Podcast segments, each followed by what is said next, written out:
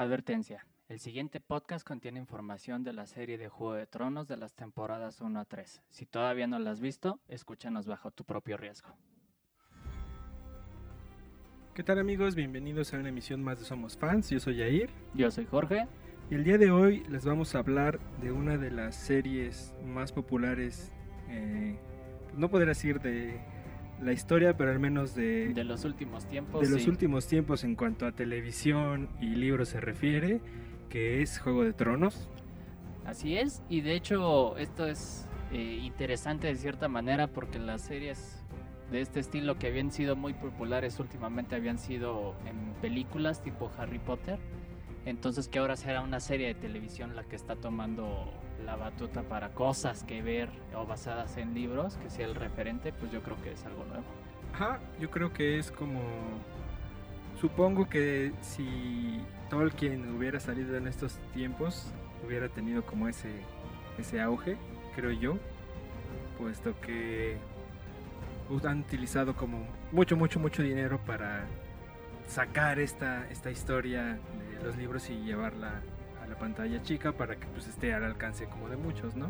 Sí, de hecho yo creo que ya después de haber visto Juego de Tronos puedo pensar firmemente que series del estilo del Señor de los Anillos o Harry Potter incluso podrían volver a tomar algo como la Guerra de las Galaxias y hacer una serie de televisión y podrían entrar en muchísimo más profundidad en cuanto a personajes, escenarios y detalles de ese estilo, cosas que de veras alimentarían una serie mucho más rica. Sí, es cuestión de que se, se apliquen y que, lo- bueno, siempre es negocio, pero muchas veces importa que lo hagas como con la idea de vamos a transmitirlo independientemente de que vayamos a obtener dinero eh, haciéndolo, ¿no?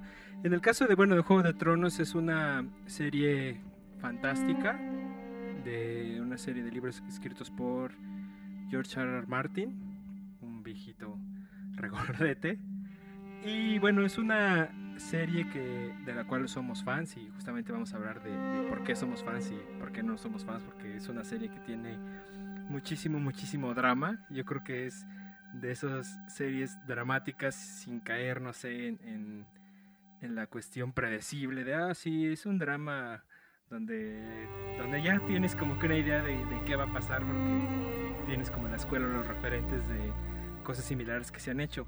Yo digo que parte del éxito que tiene esta serie es que todo puede pasar, en, cualquier momento puedes, puede tomar un giro inesperado y entonces eso te deja con, el, con la boca abierta y decir, no, no lo puedo creer, eh, ¿a- a- ¿qué está sucediendo?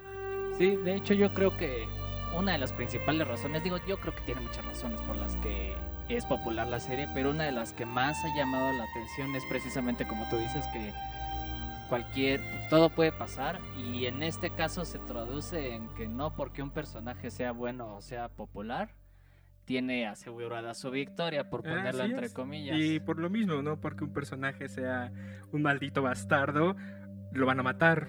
Simplemente es así de, no, pues...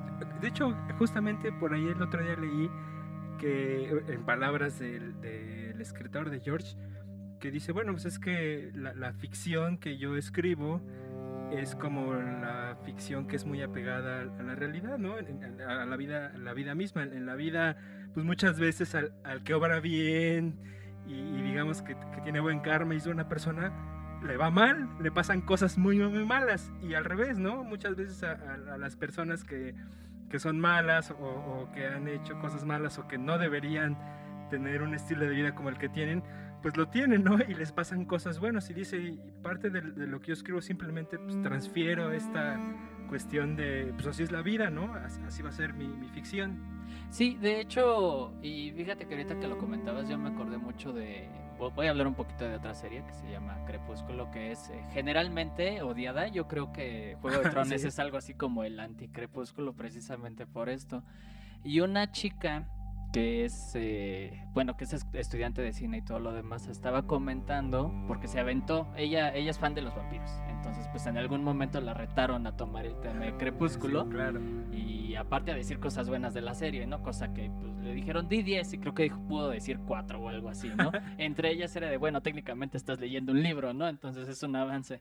Pero el punto al que yo quiero llegar es que el personaje principal, que es una chava que se llama Bella o algo así, ajá, vive en un mundo donde no existen consecuencias. Ella es como un... En palabras de ella, yo no he leído la serie no, y no lo pienso hacer. Pero, avisamos, no va a haber un, no va a haber un Somos Fans de, Twilight. Jamás, jamás, Va a haber un No Somos Fans probablemente en el futuro. Pero eso, eso nos obligaría a leer los libros, cosa que no creo que vayamos a hacer. Uh, ok, buen punto. okay, Cerrando paréntesis, el caso es que Bella es presentada en un mundo fantástico también, donde hay lobos, hay vampiros y así. Pero llega un peligro y Bella no hace nada y no pasa nada. No hay consecuencias para el personaje. Entonces, esta chica lo que afirmaba era que en realidad, porque el grupo que es fan de las chicas es, eh, son niñas adolescentes que, pues, em, ¿cómo decirlo? Como, como Bella es un personaje hueco, tú como lector tienes la capacidad de proyectarte en este personaje, en verte reflejado y como es un personaje al que todo el mundo le resuelve la vida y cuando no, la vida se acomoda sola para que no le pase nada, eh, pues es una vida muy sencilla, muy fácil, muy muchas cosas y pues por eso tiende a ser más bien gustado por personas que no quieren asumir responsabilidades de su vida. En esos momentos yo no voy a decir que jamás en su vida, pero pues son niñas, adolescentes o personas que tienen un cierto escapismo de no pasa nada, todo se va a arreglar solo. Y Juego de Tronos no es el caso. No, para nada. entonces yo creo que esa es una de las cosas que más llamó la atención. A mí la verdad es la razón principal por la que me atrapó.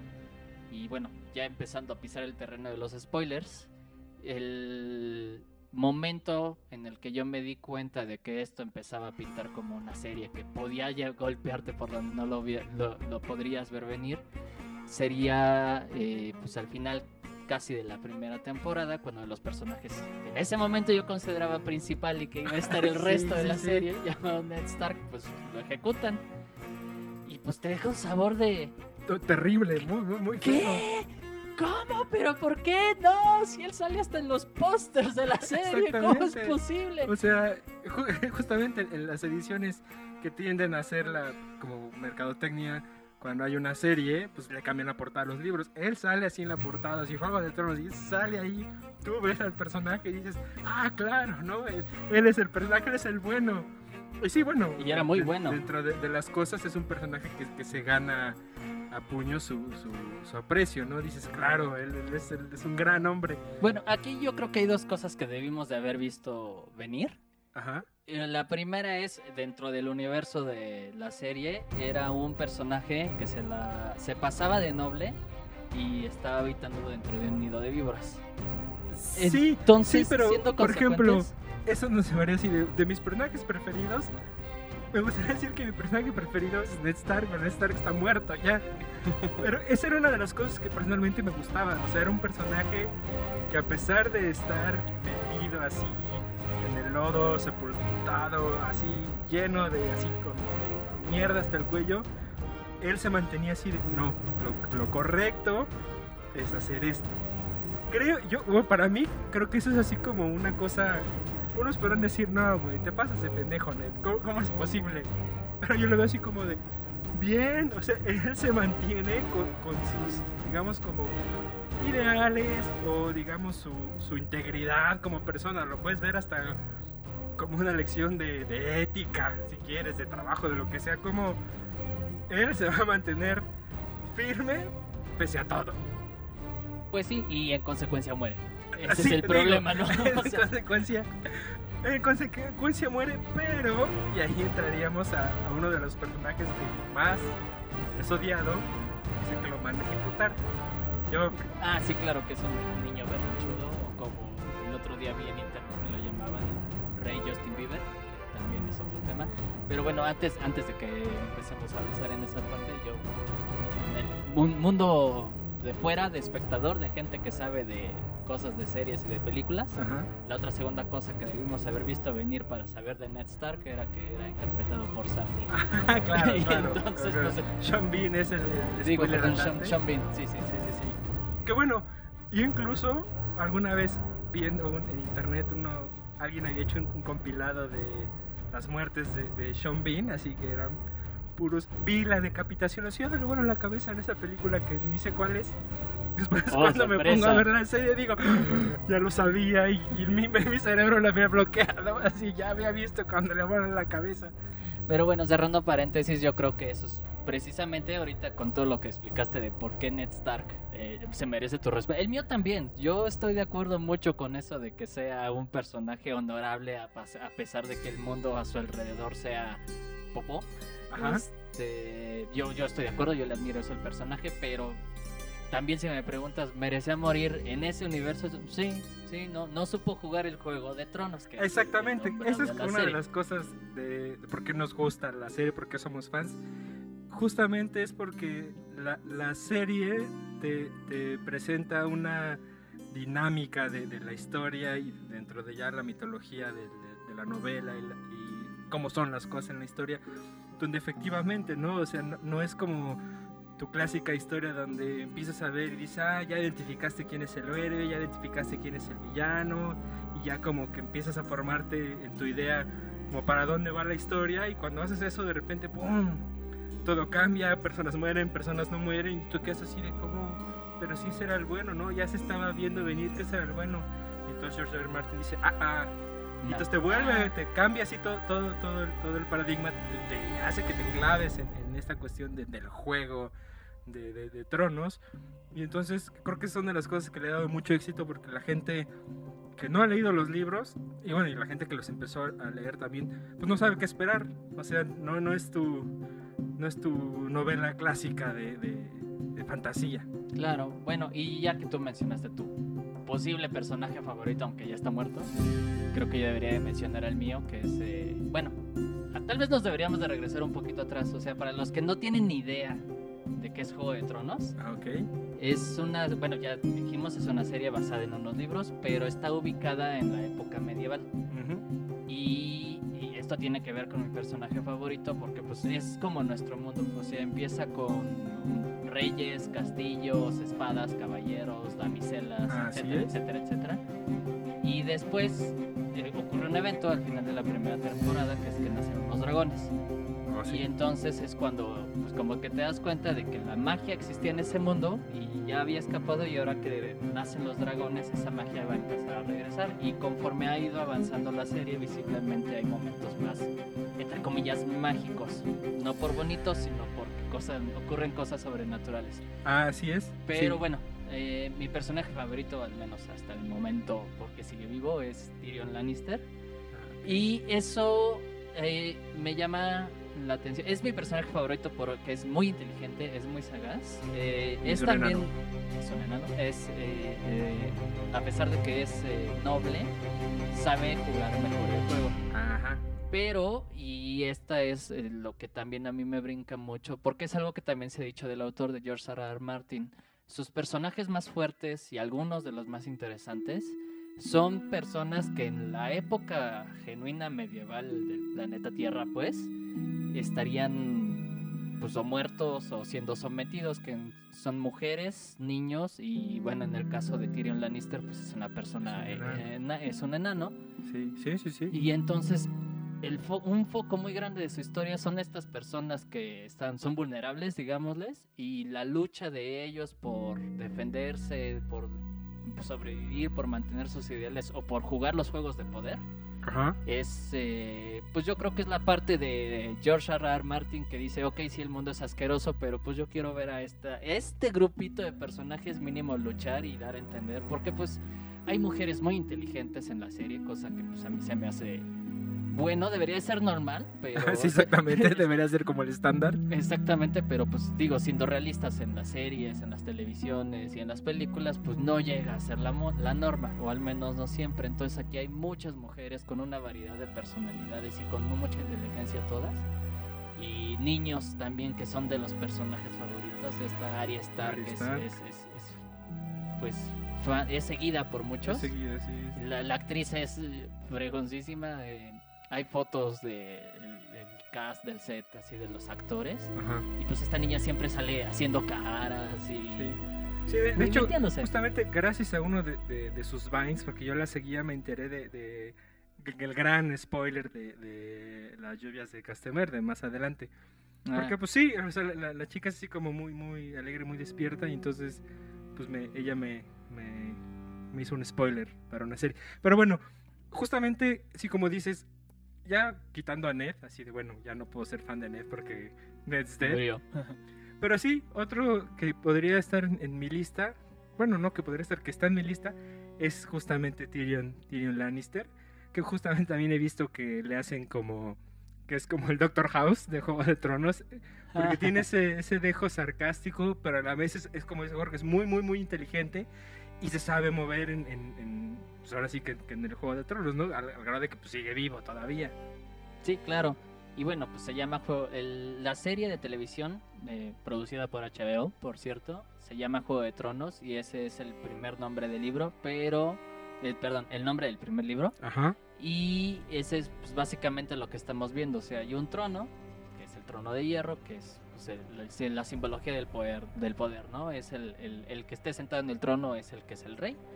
Y pues hay un juego atrás eh, político, violento, eh, de espías y todo lo demás por Sí, bueno, sería se importante trono. señalar como por qué es este juego, ¿no? Pues Jorge es una cuestión medieval y es un, un continente fantástico inventado que se llama Westeros y que tiene, está dividido en siete otros reinos, si, si no me equivoco, ¿no? ¿Son siete? Sí, son siete. No sé, son, los siete, reinos. incluyendo y King's los- Landing. Sí, Ah, ok. Bueno, son siete reinos que están pues, desperdigados en, en todo el territorio. Y al centro, donde está, eh, donde está el trono, digamos como el castillo principal, es donde se sienta el rey que dirige a los siete reinos, porque obviamente pues, cada uno de sus reinos tiene su propio... Son lords, ¿no? Sería el equivalente. sí, señores, nobles. Sus señores que rigen esa tierra, pero que están jurados con, con, con el rey de los, de los siete reinos. Claro, de hecho, eh, pues aparte también de la belleza de, del Juego de Tronos, es toda la mitología que este George R. R. Martin se, se encargó de crear dentro de la serie. Porque, como dice Jair, son siete reinos, pero pues hay una historia de un linaje, de una familia que llegó con unos dragones y entonces sometió a esos siete, a esos siete reinos.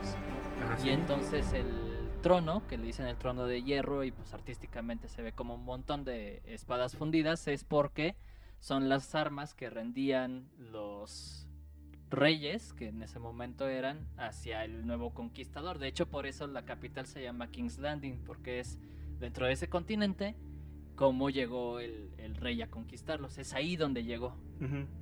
Entonces, eh, de hecho, para los que gusten un poquito de historia, sobre todo historia británica, George R. R. R. Martin se basó en un evento británico que se llama la Guerra de las Rosas, donde de hecho precisamente eran varias familias peleándose por ver quién se quedaba con la corona de Inglaterra. Esa fue parte de su inspiración, ¿no? Es la versión grande. Sí, no, esta es la versión épica, fantástica, eh, fregona. Pero bueno, ya hablando de cosas, pues obviamente hay una serie de personajes. Ah, bueno, eh, digo, para continuar con eso, esos, esos, esos siete reinos, como dice Jorge, pues vienen en, en familias, se, se viene la generación por la cuestión de, de familias, porque es una cosa importante en, en Juego de Tronos, ¿no? Y ya hay discriminación dependiendo de qué familia vengas, ¿no? Y cada, las familias, las, las familias, las siete familias más importantes son las que son las, ¿cómo se llaman? Las gobernantes, de Ah, hecho, pues, gobernantes ya- o dueñas porque de- ya hay como agrupación aparte. Y sí, como dice Jair, eh, cada familia tiene hasta su heráldica, tiene su lema, tiene su propia eh, definición. Y es parte de lo que enriquece la serie, ¿no? Sí, o sea, sí está así bien, bien, bien, bien pensado. Así, sí, se tardó bastante, yo creo que en, en pensarlo, como, como- porque tiene mucho detalle, mucho detalle, desde como dice Jorge, así, el lugar, cómo es el lugar, las tradiciones de la familia, el árbol genealógico pues, hacia atrás, más, más atrás de los personajes que, que llevan la historia actualmente. Entonces eso es importante porque, pues como dice Jorge, dentro de este Juego de Tronos, pues van a destacar personajes, pero que pertenecen a, ciertas casas y eso hace que, que, que impacten su- sus acciones en, en la historia, ¿no? Así es, pero bueno, lo que yo quería abordar era, así como tenemos personajes favoritos, hay todo un abanico de posibilidades de cuáles podrían ser tus personajes eh, menos favoritos. Ah, sí. Entonces, pues yo, a ver, yo quisiera preguntarte a ti cuál es el, el que menos te gusta. El que menos me gusta. Pues, Mira, te diría que es el, el rey Joffrey, pero en realidad no es que no me guste, siento que la serie necesitaba a ese personaje. Sí, así me molestaba, así veía los capítulos y me molestaba, me- o sea, me sentía yo la, la- impotencia. Así digo, ah, imagínate que yo estuviera ahí y sufrir esa impotencia de que pues no puede hacer nada a cualquier capricho absurdo de, de este sujeto pues, solo porque es el rey, aunque sea un niño mimado de 15 años. Sí, claro. Y medio loquito también, digo, pues es parte, yo creo que de- también de la, de la parte de la historia que eh, George Martin toma para, para escribir su historia, porque pues en verdad sí llegaron a existir monarcas que nada más porque los veías feos te mandaban cortar la Ah, sí, cabeza, sí. entonces pues eh, es, es chistoso el personaje de Geoffrey porque sobre todo uno que anda con esta clase de historias de buenos contra malos y así, luego hay malos que no puedes evitar querer Ajá, o, sí, sí, o sí. que, o que tienen cosas que hacen que, que te guste el personaje. No sé, Darth pienso- Vader de Star Wars, por ejemplo. Darth Vader, Star Wars, el guasón de Batman, pues es un villano que está loco, que quiere matar gente, pero que te atrae, es un personaje que te gusta. Y Joffrey, con su manera de ser, es uno que es universalmente odiado, cosa que pues, se- se, me hace chistosa porque no hay manera de... am, o yo no he encontrado a nadie que le guste ese personaje por la razón que tú quieras. Incluso en los mismos libros, eh, la, la alusión que decían de él era que si hay algo que se puede decir bueno de Joffrey era que era alto para su edad. Y es lo único que puedes decir a su favor. Pero bueno, el, en mi caso sí, yo creo que Joffrey sí es eh, como que el mal, es con quien todo, es el sí. mal a vencer. Ah, es- o sea, es- exactamente. es, es el enemigo que, por muy que yo me esté peleando contigo contra lo demás, todos podemos estar de acuerdo en que Joffrey es una basura. Ajá, sí, pero digamos que dejando la carta de, ok, además de Joffrey, Ajá, yo me iría por, y fíjate, se me acaba de ver su nombre, pero es la hermana de Kathleen Tully. Mm, Tú Ah, la ok. recordarás, co- es una... la... Es una mujer que es, es de es gobernante de un- una región que se llama el Valle, Ah, sí. que tiene, bueno, tiene un hijo al cual lo tiene super mimado y todo lo demás, y es una mujer que de hecho ella vivía en King's Landing. En, en Castillo, ajá. Y ella se vuelve pues medio loca, no sé, no, nunca dejar muy claro, salvo de que le pregunté ya luego cuando tú ves a la, a la hermana Kathleen, le dicen, pues yo he visto a tu hermana, ¿eh? Y si tú pensabas contar con ella, eh, pues te vas a llevar a una sorpresa está loquita. Entonces, pero ella hasta ahora al menos, en lo que ha sido la serie y los libros, eh, nunca he encontrado una explicación de por qué está, a falta de un mejor término, como malita. Entonces es un personaje que en general a mí me da un poco de flojera. Sí la he visto, pues, y en sus interacciones, pues el niño es enfermizo y lo tiene súper chiqueado y está muy cerrada, encerrada ella en su mundo. Entonces en un- en un mundo, en un universo donde hay tantos personajes que tienen tanto que dar o si están locos, tipo Joffrey, hay una explicación genuina de por qué está como está esta mujer que está loca nada más porque sí, a mí no, no, nunca me ha terminado de encantar. Pero bueno, es un personaje menor en la serie. Entonces, pues no he tenido que lidiar tanto con ella. Sin embargo, yo creo que es una. Un, una- un personaje que George R. Martin no se dio la, no se tomó la molestia de desa- desarrollar tanto y por lo tanto pues sí como que ya se me hace muy X comparada con el resto del elenco. Yo, yo diría un poco que de los que no, no, no me caen, pero igual obviamente como este, de, de mi corazón hacia ellos, era la cuestión de la reina Cersei. Como Claro. que no, no, o sea, bueno, o sea, no por la actuación, sino por esa cuestión otra vez de impotencia de, de cómo era así con- controladora al grado de, de ya la tercera temporada de, de ir así directo así con, contra sus hermanos, ¿no? Así de, tú eres mi hermano y todo, pero te quiero muerto, por ejemplo. Y al revés, este Jamie, que al inicio como que así, ah, Jamie tampoco me cae muy bien, el, el príncipe valiente, como que dije, ah, Jamie es, es chido, como que empezó a subir así sus puntos en, en mi escala de rating. Sí, de hecho, este Jamie Lannister es de esos personajes que yo creo que, sí, como tú dices al principio, pues, pues es- tiene una relación incestuosa con su hermana y avienta a un niño por la ventana y todo eso ocurre solo en el primer episodio. Sí, sí, sí. Entonces, eh, pues había más, más motivos que los necesarios como para, eh, como para que no, como para odiarlo. Hasta aparte luego le empezaron a echar más de que pues él en realidad era de la Guardia Real y mató Y mató al un rey, o sea, sí rey, tenía un antecedente que sí, no te caía bien. Sí, no, pero... Pero se gana sus puntos en la serie. Es que ahí, ahí- y es ahí donde yo por eso tengo un problema con esta mujer que ni me acuerdo cómo se llama, tan X mes, porque George Martin sí se toma la molestia de revisar, o bueno, de, de ver un poco más del personaje, de jugar con quién es, para dónde va, cómo se define, por ejemplo, y eso lo hace un personaje, me gustó mucho más rico, y en consecuencia, gente que si al principio lo odiaba, pues es de, no, pues es que, o sea, yo sé que es malo, pero ya no puedo odiarlo, no como lo Exactamente. O antes. sea, dices, "T- entiendo sus motivos, ya no, pod- ya no podría juzgarlo. Bueno, Ish, ¿no? O sea, si yo tuviera una Ah. hermana, jamás, pero... bueno, bueno, bueno, bueno. O sea, lo demás, ¿no? Toda Sí, la sí, sí, cuestión claro. que pasa. La mano, brie, o sea, todo lo ha habido del personaje.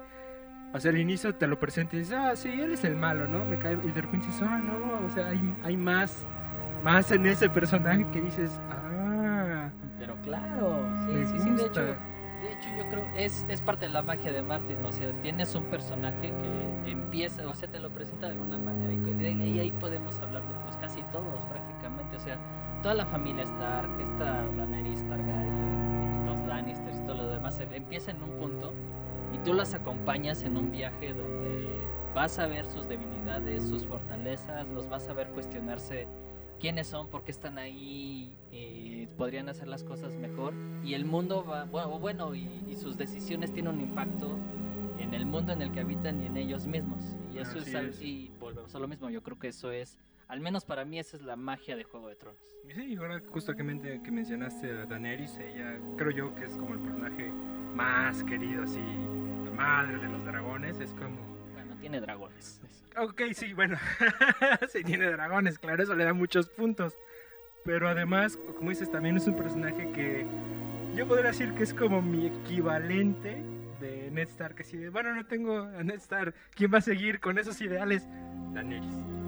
Pero como dices, Daenerys sí se sabe mover un poco más en esta cuestión del Juego de Tronos, manteniendo, manteniendo su ideal en la cabeza y como pues, no dejarse no dejarse llevar. Tiene una manera como de hacer las cosas bien, pero digamos no tan, no sé, pristina, así tan, tan by the book.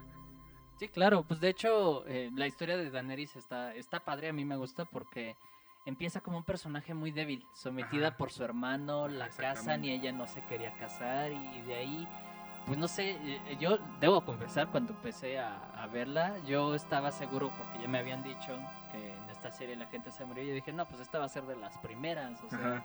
el Caldrogo se va a hartar de ella y le va a cortar la cabeza en el episodio 3 o 4 y pues oh sorpresa, ¿no? Ajá, sí, O sea, sorpresa, es un personaje ya muy, muy, muy... O sea, creo que la mitad de, de la historia depende de ella y en la otra mitad todo el desmadre que hay en, los reinos. Así es, de hecho, eh, sí, pues, George Martin se, se preocupa mucho porque nos enteremos de qué es lo que ha estado haciendo ella y qué ha aprendido y qué no, y, de- y- y lo que nos falta, o sea, conforme ha ido avanzando la serie, digo, nosotros estamos haciendo corte en la tercera temporada, pero eh, al menos hasta ahí, al menos pasamos de una mujer que pues era muy débil, que se la, la montaban como un, par- un perro prácticamente No, sí.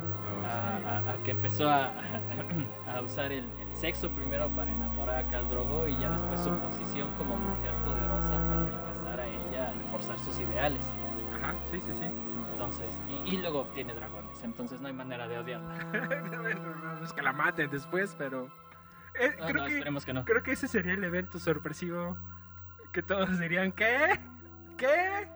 Ay, pues mira, te quisiera decirte que no, pero uno nunca sabe en esta serie, o Pues sea, es que, por ejemplo, ya, ya con la experiencia de las tres temporadas donde lo pueden matar en cualquier momento, pues dices, ok, pues ya, ya sabes que pueden matar a todos en cualquier momento. Aunque, bueno, en cualquier momento eh, no lo hace y eso también es parte de la belleza porque hay películas y hay series donde los personajes mueren porque sí o porque es de, oh, esta es una serie real y entonces primero va a morir el negro y luego van a matar al latino y ya luego vamos a seguir como si nada. ¿no? Pero sí, sí, sí. Y, y esta serie no. O sea, cuando matan a un personaje, volvemos al caso de Ned Stark, es porque de cierta manera entiendes Sí, que, sí, sí, sí. que estaba jugando mal sus, sus piezas. Sí. Y- Sí, bueno, cu- cuando me refería a que poder matar a cualquiera, no, no, no así como de, ay, mata ese, sino de que más bien lo correcto sería decir, cualquiera podría cometer un error que le cueste la vida. Exacto. Sí, Ah, sí, más bien, a, a ese grado de, de- de- de interesante e intensa es, es la serie, ¿no? Te, te deja como, "Ah, pero es que debe, lo, lo que sea que esté haciendo, lo debe hacer con cuidado porque podría morir. Sí, claro, pues de hecho, eh, pues ya lo hemos visto varias veces. O sea, la, la familia Stark es la que más ha sufrido eh, el no saber jugar sus piezas Ajá.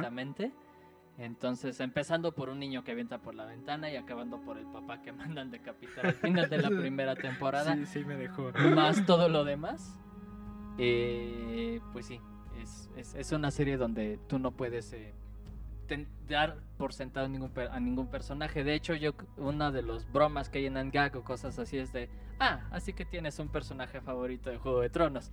A mí Sí. también me gusta la vida descarriada y salvaje porque pues sí, Sí. efectivamente no sabes. todo puede pasarles. Y bueno, si supongamos que vivieras ahí en Juego de Tronos, ¿en, en qué casa te gustaría pertenecer? ¿A qué familia? Y fíjate que a mí se me hace porque son familias eh, muy reales en cierto aspecto. De entrada diría de los Stark, porque pues sí había una cohesión familiar al principio que después sale volando por la Sí, ventana. no pone intended, pero ok. este los Lannisters también me atraen, aunque es como que la familia malquerida por porque pues ahí hay varios de los malos, ahí, ahí está Cersei, ahí estaba Jamie, ahí está Joffrey, ahí está incluso este Tywin, el, el papá, el papá, de los ajá. hermanos, pues. Eh, por redundante que suene eso, pero Si, si- el si lo han visto, lo van a Ajá, entender. Sí, sí, claro. Este. Pero también es una familia que yo siento que, que, pues ha sabido jugar sus piezas, claro ha, sí. ha sabido jugar el, el- el juego.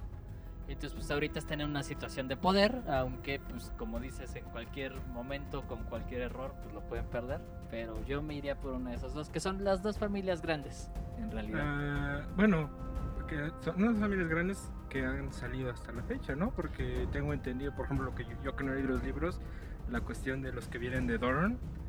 Según yo, en, en. Dorne hay- una cosa grande que todavía no se mete de lleno. Eh, bueno, en la serie sí no casi casi no se explota, pero no, sí tienes razón. De hecho, hay muchísimas familias Sí. medianas y grandes. Dorn es una de ellas, pero la, la serie al menos hasta donde vamos ahorita no ha explorado mucho de dónde son, porque ellas son cl- incluso una familia que viene como del desierto o algo Sí, así, sí, entonces sí. hasta los actores tienen rasgos un poquito más apiñonados, sus y cosas ropas son así, así. la ropa, exacto. Y hasta, fun fact, ahí la, el, el linaje puede ser hombre-mujer, cuando en Westeros, en la zona con demás los. Lannisters y los Stark son primero los hombres y después las mujeres. Ujú. Acá puede ser hombre-mujer, hombre-mujer, dependiendo del orden en que nacen, nada más el género no tiene ver. Eso está chido. Entonces, sí, sí, está chido. Y juega un papel en los libros un poquito más re- eh, relevante, aunque entiendo por qué en la serie no lo han explorado eh, tanto.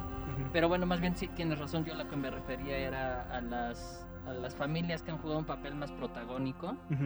Pues están los Starks y los Lannisters. Los Starks y los Lannisters. Y los dos yo siento que tienen cosas que valen la pena rescatar. Los Starks pues eran una familia de un reino del norte muy a la Escocia, yo siento a veces, hasta el acento Sí, de hecho, con el que hablan. Estaba viendo hace poco los lugares donde filman y toda las- la cuestión de, de Winterfell, o Invernalia, lo filman en Escocia. Y en Irlanda también creo. en Irlanda y Ajá, en, sí. en Escocia firman, Ah, firman mira, ahí, perdón. Punto no lo sabía, pero sí. Ah, pues Sí, es- Como hace, hace poco salió un, los lugares donde, ah, pues eh, las escenas de tal lugar, la, por ejemplo, King's Landing lo filman en, Marruecos, ¿no? en- no, Marrue- Marruecos filman donde está ahorita Daenerys, el- cruzando Ah, el Narrow Sea. el- las ciudades de la ciudad está de los Azores, eso es Marruecos. Eh, Winterfell es en, en- Escocia y en Irlanda. King's Landing es una ciudad en casi en Latvia, una cosa así. Ah, O sea, tienen ya definidos, ah, es- es- si vamos a filmar King's Landing, aquí ir a tal lugar y aquí ir a tal lugar y tal lugar. Ah, pues, pues ya está. Y bueno, los Lannisters, que una pues es la riqueza, que digo, eso nunca le sobra a nadie. Ajá. Y bueno, el- el- las- la familia ahorita está como que muy inclinada hacia el mal con sus honrosas excepciones, pero Sí. pues sí tienen, tienen cosas que yo creo que sí vale la pena rescatar. La historia de Tywin, del abuelo, por ejemplo, es interesante porque cuando él era morro, el que era su papá eh, era un personaje como que débil y está muy desprestigiada la familia, al grado que le prest- pedían prestado varo y nunca le pagaban y no pasaba nada. Entonces, la, en los libros se explora un poco más la historia de Tywin, de cómo restituye el honor de su familia y cómo hace que sea temida al grado de que si escuchan una canción en una boda todos deben de correr. Es, es, es interesante. eso ¿no? es muy bueno. Bueno, a, mí, a mí en realidad de los que soy muy, muy, muy fan, que no son, bueno, no son propiamente una familia, pero a la vez son una familia, la guardia, la guardia de- del muro, los cuervos, son los que... Dirán, me gustaría ser un cuervo, pero en realidad pueden hacer de cualquier familia y luego irme Ir a al dar al muro. muro. Pero a mí me gustaría si fuera así ser del muro. Más que nada porque me gusta un poco la cuestión como de tienen como su, su misión, que es la cuestión de nosotros tenemos el problema más grande de todos es defendernos de las cosas que hay más allá del muro. Y ustedes pues pueden seguirse matando con sus juegos de tronos, etcétera, etcétera, etcétera. Pero esa cuestión como de nuevamente su, su juramento y, esa cuestión un poco altruista de abandonan todo por, por meterse en, en- ah, pues yo soy un, un hermano de la guardia y esa es mi misión hasta este hasta que me muera. Sí, de hecho, eh, la, la- la historia de la guardia también está como que padre, porque es un linaje así también de los siglos. Pues el muro tiene no sé cuántos cientos de años ahí levantado y la, la guardia se encarga de protegerlo. Y cuando nosotros ya nos la topamos en donde empieza la historia de George Martin, y normalmente los que ya van a proteger al muro es- son no son voluntarios, sino que son personas que ahora, bueno, te matamos de acuerdo a las leyes de nuestro reino o renuncias al reino y entonces te vuelves un guardián Ajá, de, la- exactamente, ya de la- bueno, de los cuervos y, y ya, ¿no? O pena sea, de ahí- muerte o te vas al muro. Ajá, o algo así. No, a veces era también te cortamos la mano, te vas al muro, pues me voy al muro. Sí, Y sí, pues sí. son los que luego se andan, eh, dan de qué hablar.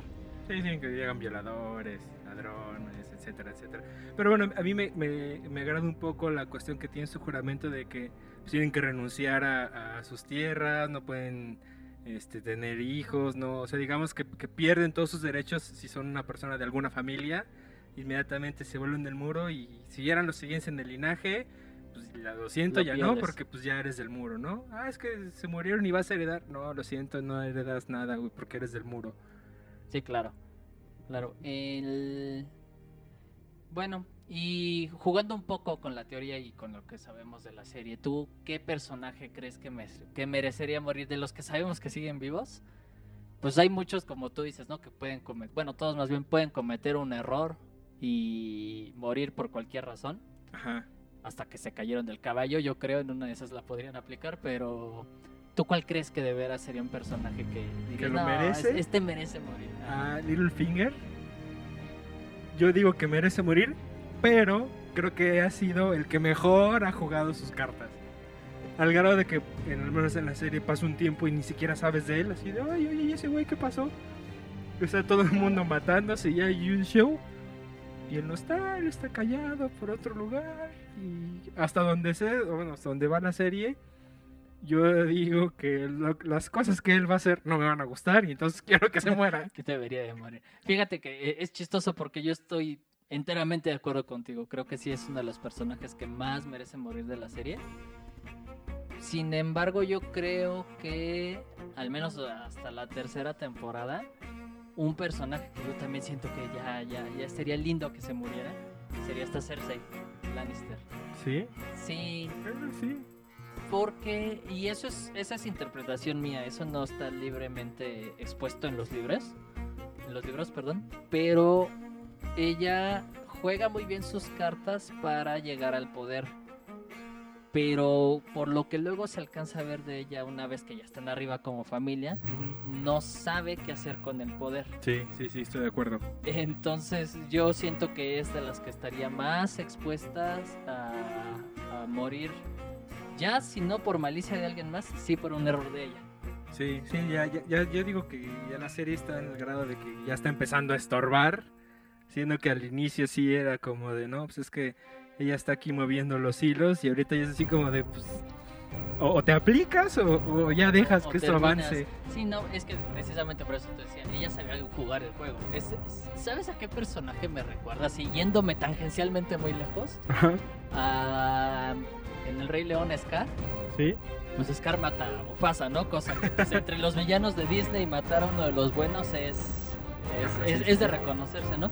Sin embargo, en el momento que él se vuelve rey y deja llegar a las hienas, de alguna manera, no estoy seguro cómo ni por qué genera un cataclismo ecológico en el reino. sí, sí.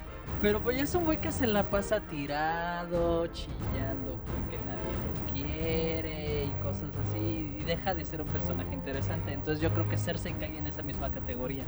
Pues el juego de poder, de cómo llegar al poder, lo juegan muy bien. Lo logran los dos pero ya luego no tienen nada mejor que hacer. Ajá, sí, ya, bueno, ya piérdete, ¿no? Exactamente, entonces desde mi punto de vista, Cersei, eh, George Martin nos haría un enorme favor si se cae del caballo o le avientan una piedra o algo así. ¿Y a quién le, darías así un magia de protección para que no se muera? A Tyrion. O vuelva a los Lannisters. bueno, sí, estoy, estoy de acuerdo ahorita en, lo que va a la tercera temporada que partieron nuestros spoilers, no se los vamos a decir, digo, de nuestro aviso del inicio, no se lo vamos a decir. Yo también le casaría una burbuja de, de poder, así de por favor, no lo maten. Sí, no. Y a Arya Stark. Ah, claro. Arya Stark, yo creo que tiene mucho potencial. O sea, si, si, si lo empezaron a hacer una franquicia o, si alguien compra los derechos para hacer cómics, que si alguien ya empieza a hacer el universo expandido de Juego de Tronos, siento que Arya Stark, Stark. siento que, ¿sabes? Ah, comparándolo, sería como el Boba Fett de Star, de Star Wars. Bueno, el Boba Fett de Juego de Tronos, perdón. Ah, claro, así o sea, ya ves que, o sea, Boba Fett en, las películas de Star Wars, abrir un paréntesis, eso es para otro podcast, pues en realidad no hace mucho y todo el mundo lo ama. Sí, claro. Y, donde de verdad se prueba así de, bueno, es que Boba Fett es así, es la pistola, pues es en, su cómic, ¿no? Así de, ah, es que él hace todo esto, todo esto, todo esto, y por eso es así súper temido y respetado.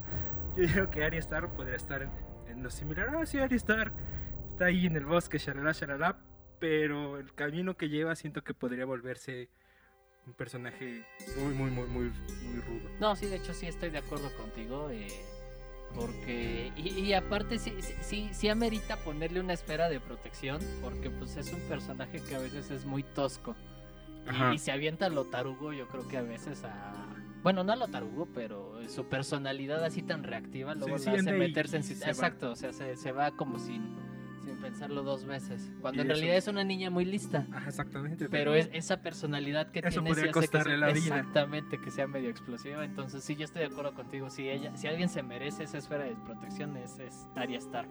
Arya Stark, sí. Que yo creo, ahora así pensándolo, creo que eh, este es Tyron. No. Tyrion. Tyrion.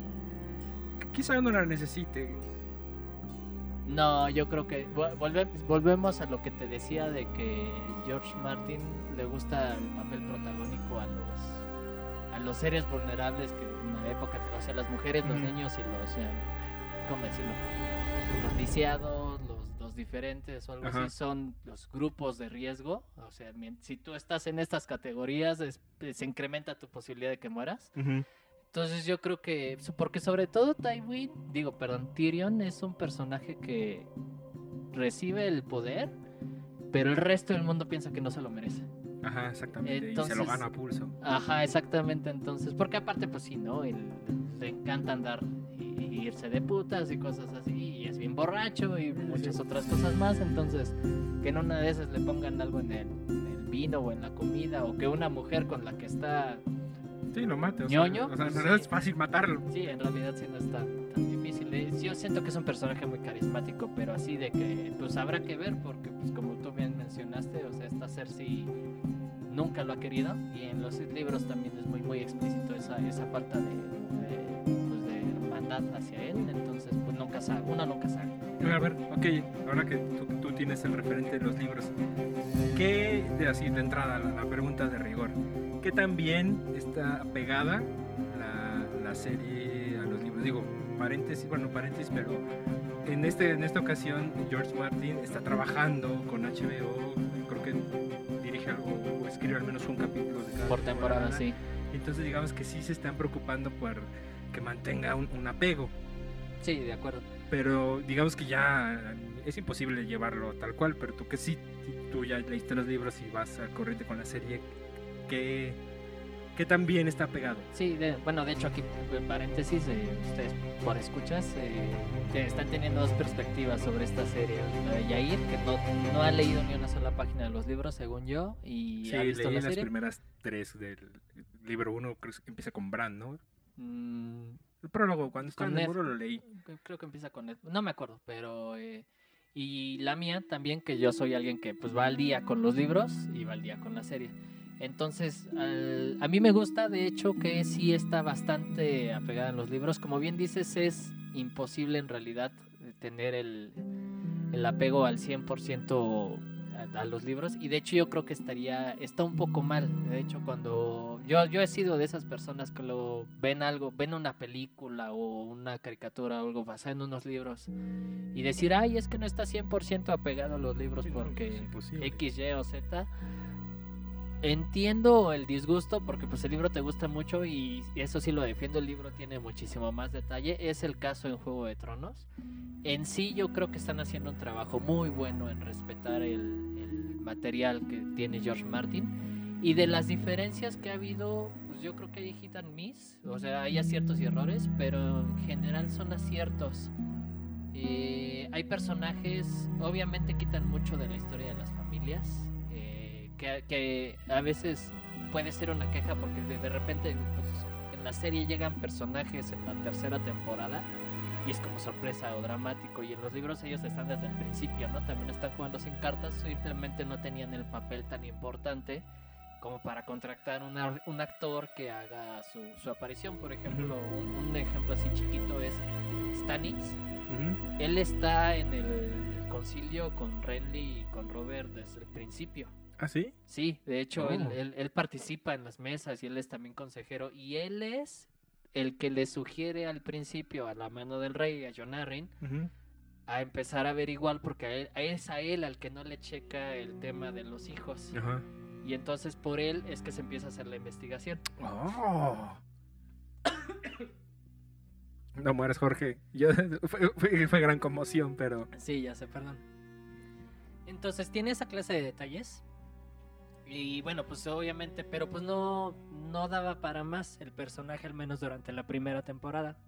Entonces, pues que no haya aparecido hasta la segunda, que es cuando ya empieza a tomar un papel más protagónico, me tiene sentido, es una diferencia que a mí no me pesa en los libros. Digo, es un fun fact luego para saber, ah, pues en los libros era diferente, pero no pasa nada. Y después empezaron a jugar con unas diferencias. Por ejemplo, así también chiquito el, el ejemplo, esta Arya y Tywin, hay un momento en la serie en el que se encuentran y Tywin no sabe que tiene como de sirvienta a esta Arya, Arya se está haciendo pasar por alguien más. Sí. Eso no ocurre en los libros, tampoco. Oh. Eh, Arya sí se hace pasar por una sirvienta de un noble que es fiel a los Lannisters, pero pues eso en realidad pues, no ocurre y ella sigue sus aventuras. Ajá. Sin embargo, a mí se me hizo muy chido que, que pusieran a interactuar estos dos personajes porque son de los de la personalidad más fuerte. No le pegó a la, a la historia en general. Y sin embargo, sí llegaste a tener escenas como que padres donde se ve que la inteligencia y la sagacidad de los dos personajes pues daba para interacciones interesantes. Sí. Entonces esa diferencia a mí también me gustó. No, mira, yo creí que eso sí, sí estaban los libros porque me, me- me parecía como importante y así como donde uno descubra quién es el otro, esto va a acabar mal. Así es. No, y de hecho, pues digo, ya con conocimiento de causa yo dije, no, pues no, no, jamás se van a enterar. Sin embargo, sí dio pie a... Era como la relación, porque sobre todo Tywin, aparte te ayuda como a ponerle un rostro un poquito más humano, entre comillas, porque en los libros sí es más hijo de puta, sí es más maldito con los hijos y se alcanza a ver en por qué le tienen miedo. Sí es más déspota con los plebeyos y todo lo demás. Entonces, para ser un personaje de serie de televisión que pudiera seguir, que te llamara la atención, qué es lo que está haciendo él de su vida, qué es lo que sí pasa en, los li- en- en la serie.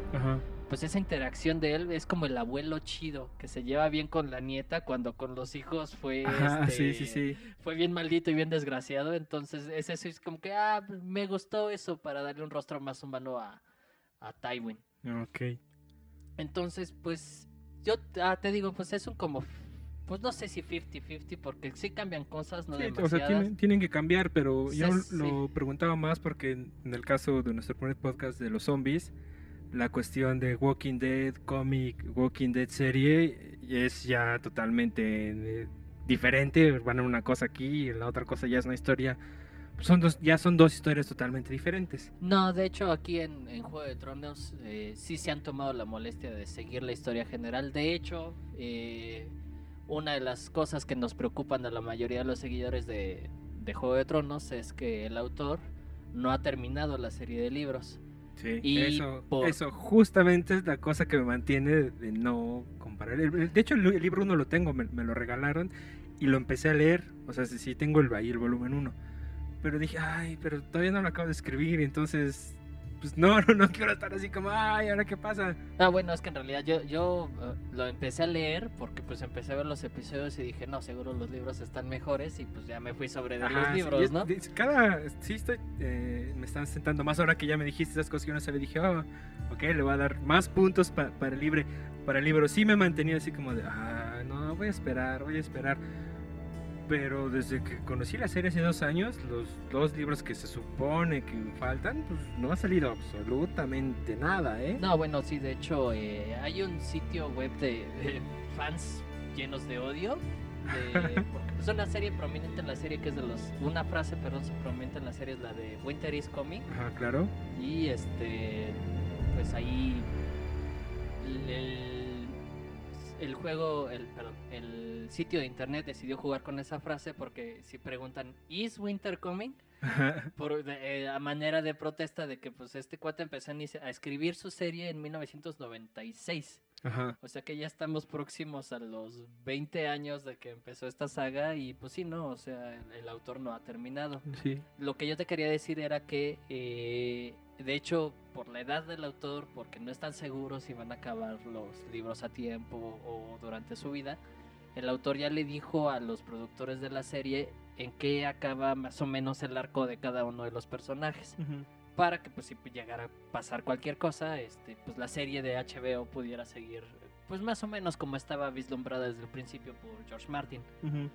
Entonces, eh, a mí me hace preguntarme, bueno, y si si sigue vivo este cuate para cuando la serie alcance los libros, ahora va a ser al revés, ¿no? O sea, si ves la serie y no lees los libros, vas a saber más de los que sí solo leen la serie y no solo leen los libros y no ven la serie. Eh, No creo que pase, pero sí, podría suceder. Pero bueno, eso ya es cosa de a futuro ver cómo funcionará. Este, al menos de momento, todavía nos faltan otras. Yo le he hecho hacia Ojo de Buen Cubero otras tres, tal vez cuatro temporadas Están antes de que- firmadas dos más. Ahorita, ahorita se está transmitiendo la cuarta temporada y entonces ya hay firmado una quinta y una sexta.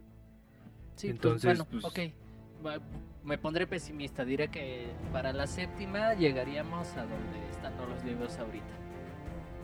El último que se publicó me parece que fue en 2011. Entonces, eh, pues ya, ya, ya van pues, casi tres años que este George Martin da- debería de haber tenido de tiempo para Sí, o sea, publicar. ya, no, eso es así, de, pues ya escríbelo. O sea, no, No, es que sí se como- pone, se, se pone a hacer, porque aparte, la última vez que yo chequé en internet, creo que ha publicado como cuatro o cinco extractos de lo, del siguiente libro, así capítulos individuales. Ujú. Y digo, lo interesante de George Martin es que cuando él escribe, él escribe desde un punto de vista de un personaje. Ah, sí, ah, eso es muy impor- importante mencionar. La- los libros sí están escritos en... en Con por- puntos de como, vista. Como Ajá. por personaje, ¿no? O sea, no, no es así de capítulo 1, 2, 3, 4, sino cada pequeño... Bueno, son, son capítulos, pero son pequeños partes y tiene el título del personaje que interactúa más o del punto de vista en ese momento de la historia, ¿no? Cosa que también está chida porque, por ejemplo, cuando tú lees a Cersei, como ya sabes que tiene una visión medio distorsionada de la realidad y George Martin escribe así lo que piensa Cersei y todo lo demás, no estás seguro si debes de tomarle en serio. O sea, si ella dice que hay un plot para, bueno, un, un complot Ajá. para que la quiten del poder a ella o algo así, uno en realidad no, no, no, no se la debes de tomar así de, de, de cierto al 100, Ajá. porque es posible que solo sea neurosis de ella, porque Sí. pues ella, se, ella es un personaje un tanto neurótico y tiene este, delirios de persecución. Eh, no del todo de a gratis, pero pues ya hay mucho de ella que es de su cosecha. Sí. Entonces cuando lees a Cersei es un, bueno, esto me lo voy a, vo- voy a esperarme a ver si de veras pasa o si nada más fue... Sí, este, sí, justo eso, eso, eso me pareció interesante cuando pues, empecé a leer el libro así de, ay, güey, pues viene pues, por, por nombre así de, de personaje, ¿no? O sea, no hay un índice, un prólogo, bueno, sí, pero a lo que me refiero, ¿no? Así, capítulo 1, furanito de tal, ¿no? Y las partes, sino todos así, tú ves el índice y solo viene así la lista de nombres, ¿no? Ajá, Y sí. eso dije, oh, supongo que también por eso le toma más tiempo. Pero pues ya, o sea, ya fue suficiente. ¿eh? Y digo, yo lo siento por ti, que yo no los he querido tocar. No, pues digo, mira, no sería la primera vez que una serie de libros que nos gusta termina abruptamente por la muerte del autor. Ahí tenemos a este Stieg Larsson con su serie Millennium. Sí, pero termina de alguna manera, no te Pero es quedas que- con, con un... O sea, creo que más te entristece saber de, chal, ya se murió y, y como que pudo haber habido más, pero dices, ok, pues aquí termina y, y el arco principal pues lo cierra. Puedes, puedes seguir con tu... Yo pude seguir con mi vida después. Dices, bueno, ok, pues ya se acabó, pero quedé satisfecho. Eh, Pues es- sí, no, porque pues a mí sí me, me entra la duda de que era lo que planeaba hacer el este Stieg Larsson, por ejemplo, con sus personajes que le daba para... Él también tenía planeado otros... Ocho, ¿no? Creo que ocho libros, algo ocho. así. Entonces, ¿qué pensaba hacer? Pues nunca lo vamos a saber. Nada más tenemos, creo que el borrador del cuarto libro que están pensando en publicarlo. Y bueno, no sí, no, no sé, porque quién sabe qué vayan a hacer con eso, pero. Y los primeros tres. Ujú. Que de hecho, pues él estaba empezando a hacer eso, porque el segundo y el tercero es una sola historia.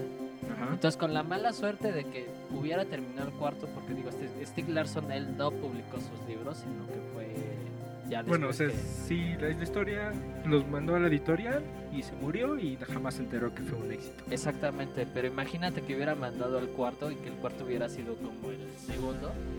No, sí, sí, sí, hubiera estado así. Y luego, ¿qué pasa? No, ja- jamás, jamás lo sabremos. Bueno, pues una cosa sí, no quiero que suceda con los libros. Mira, no lo sabemos, yo, yo no, yo, es, es como los personajes en la serie, yo no quiero apostarle así al 100 a Sí, algo. sí, sí. Lo único que a mí me deja tranquilo es que mal que bien, por ejemplo, su visión, si se llegaran a morir él, este cuate antes, pues se va a ver bien terminada en la serie porque él ya saben que acaba. Ajá, pero así, por ejemplo, así de, ah, creo que me voy a morir, los voy a decir en qué acaba. Pues mejor apúrate a escribirlos.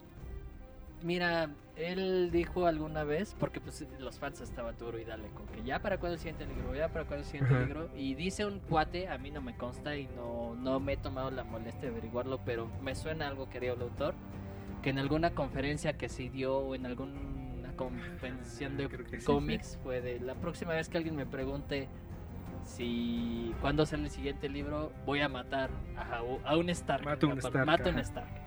Entonces, y bueno, ok, y ya una vez eso dicho, pues que inicie la sesión de preguntas, entonces obviamente nadie preguntó por para cuándo el siguiente libro.